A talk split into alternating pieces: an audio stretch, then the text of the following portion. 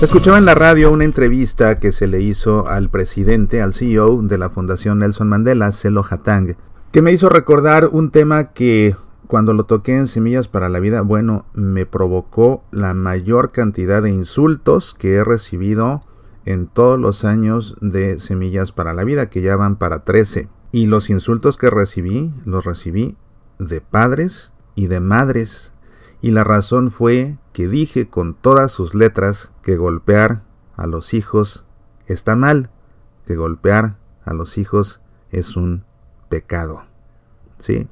Había gente que estaba muy molesta y hasta me decía sus palabras duelen más que los golpes a mis hijos. ¿Por qué recordé este tema? Porque, entre muchos otros temas, Selo Hatang explicaba que en Sudáfrica actualmente golpear a los hijos es un delito tipificado y es un delito que incluso puede ser penado con prisión para los padres golpeadores. Y la razón de esta ley es porque entendieron en Sudáfrica que la violencia, las personas violentas, se hacen en sus hogares, en sus círculos familiares. De modo que, como medida preventiva de la violencia social, como una medida para reducir la violencia social, se ha emitido esta ley. Y es que, en efecto, se ha comprobado los científicos que se dedican a la psicología de la familia, que se dedican a estudiar los procesos educativos y formativos, lo mismo que las personas que se dedican a estudiar todos esos procesos de formación en el ser humano, han concluido que golpear a los hijos no tiene un solo efecto positivo, sin embargo tiene un buen número de efectos negativos, todos ellos documentados científicamente. En 2016, hace muy recientemente, y las cosas no pueden haber cambiado en tres años, se publicó en el Journal of Family Psychology un estudio que duró 50 años. 50 años, sí. 50 años en los que se practicaron 75 análisis diferentes que involucraron a 161 mil niños en diferentes países. Y se llegó a la conclusión de que no hay evidencia de que golpear a los niños esté asociado con la mejoría en la conducta infantil, y por el contrario sí hay evidencia de los daños físicos, por supuesto, y también de los daños emocionales.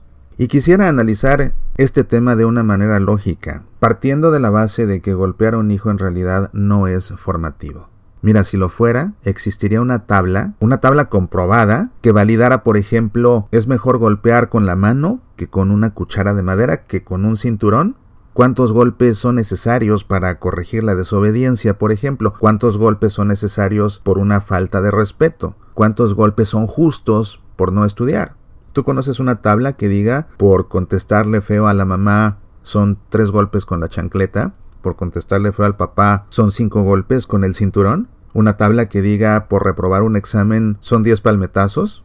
Esa tabla no existe. Y el castigo termina por ser una medida subjetiva, en la que cada papá o cada mamá decide con qué golpea, cuántas veces y con qué fuerza. Y siendo una medida subjetiva, que además no se aplica nunca de la misma manera por la misma falta, es una medida injusta. Y la realidad es que el número de golpes que se dan a un hijo, la fuerza con la que se golpea a un hijo, no depende de la falta, depende de la cólera del padre, depende de la reacción de frustración en ese momento cuando el padre o la madre no logran controlar su frustración. La realidad es que golpear a los hijos nunca es una medida disciplinaria ecuánime, porque un padre nunca golpea con la sangre fría, Realmente se necesitaría tener sangre de hielo para calculadamente venir a propinarle una paliza a un hijo horas después de que cometió una falta. Usualmente las golpizas se dan en el momento, como fruto de una reacción colérica. Un padre no golpea por educar, un padre golpea porque pierde los estribos, una madre también.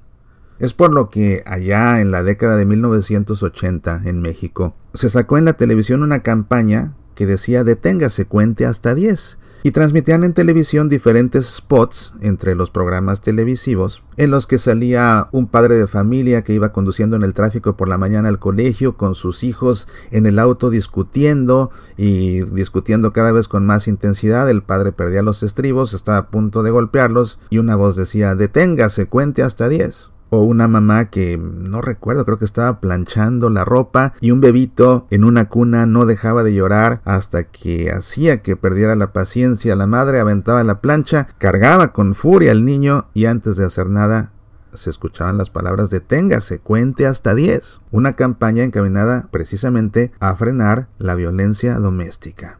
Porque claramente la violencia engendra violencia y los niños que son golpeados, las consecuencias, en primer lugar, que no son formativas, en todo caso, tal vez lo que se logre sea infligirle miedo a un niño, para que después se comporte por miedo, no por buena educación. ya sé, ya lo sé que con lo que estoy diciendo otra vez me va a llover una ráfaga de insultos. Lo siento, las verdades se tienen que decir. Tal vez alguien aquí esté cuestionando y diga en este momento, bueno, ¿y este quién se siente, este quién es para venir a decirnos cómo educar a nuestros hijos? Yo no te estoy diciendo cómo eduques a tus hijos, yo lo que te estoy diciendo es que golpear no es una medida educativa correcta y que en todo caso golpear a un hijo es un pecado. Y lo que sí te puedo decir es que tengo la autoridad moral suficiente para hacerlo, por la razón de que yo también soy padre de familia, mi hijo mayor tiene 17 años, está terminando la preparatoria por ingresar a la universidad, buen católico, responsable, muy respetado por sus profesores y por sus compañeros, y él puede decir que nunca en su vida, en sus 17 años hasta ahora, nunca en su vida le puse un dedo encima. Y su hermano menor que le sigue puede decir lo mismo. Y no solo que nunca les puse un dedo encima, ambos pueden decir que nunca en la vida les he alzado la voz siquiera.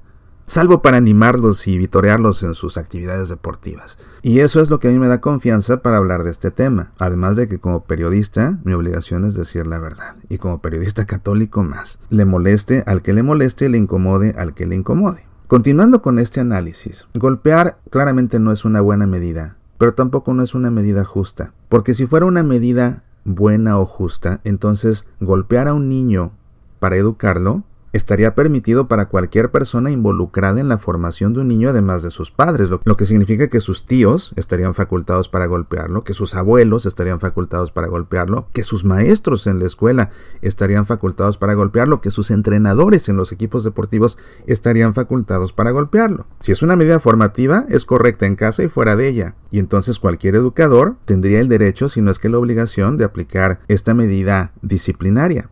Pero dime la verdad, ¿Cómo reaccionarías si vieras que tu maestra se quitara un zapato y atizara un golpe a tu hija?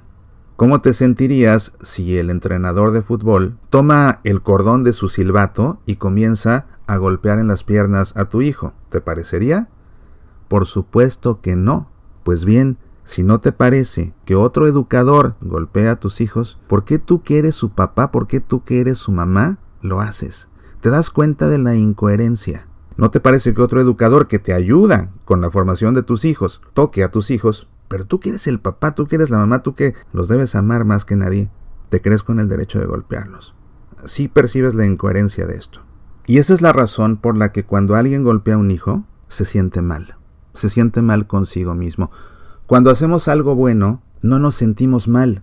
Cuando un padre disciplina a sus hijos por vías pacíficas, y se puede, me consta que se puede, y muchos me darán la razón, porque lo han podido hacer, porque lo pueden hacer.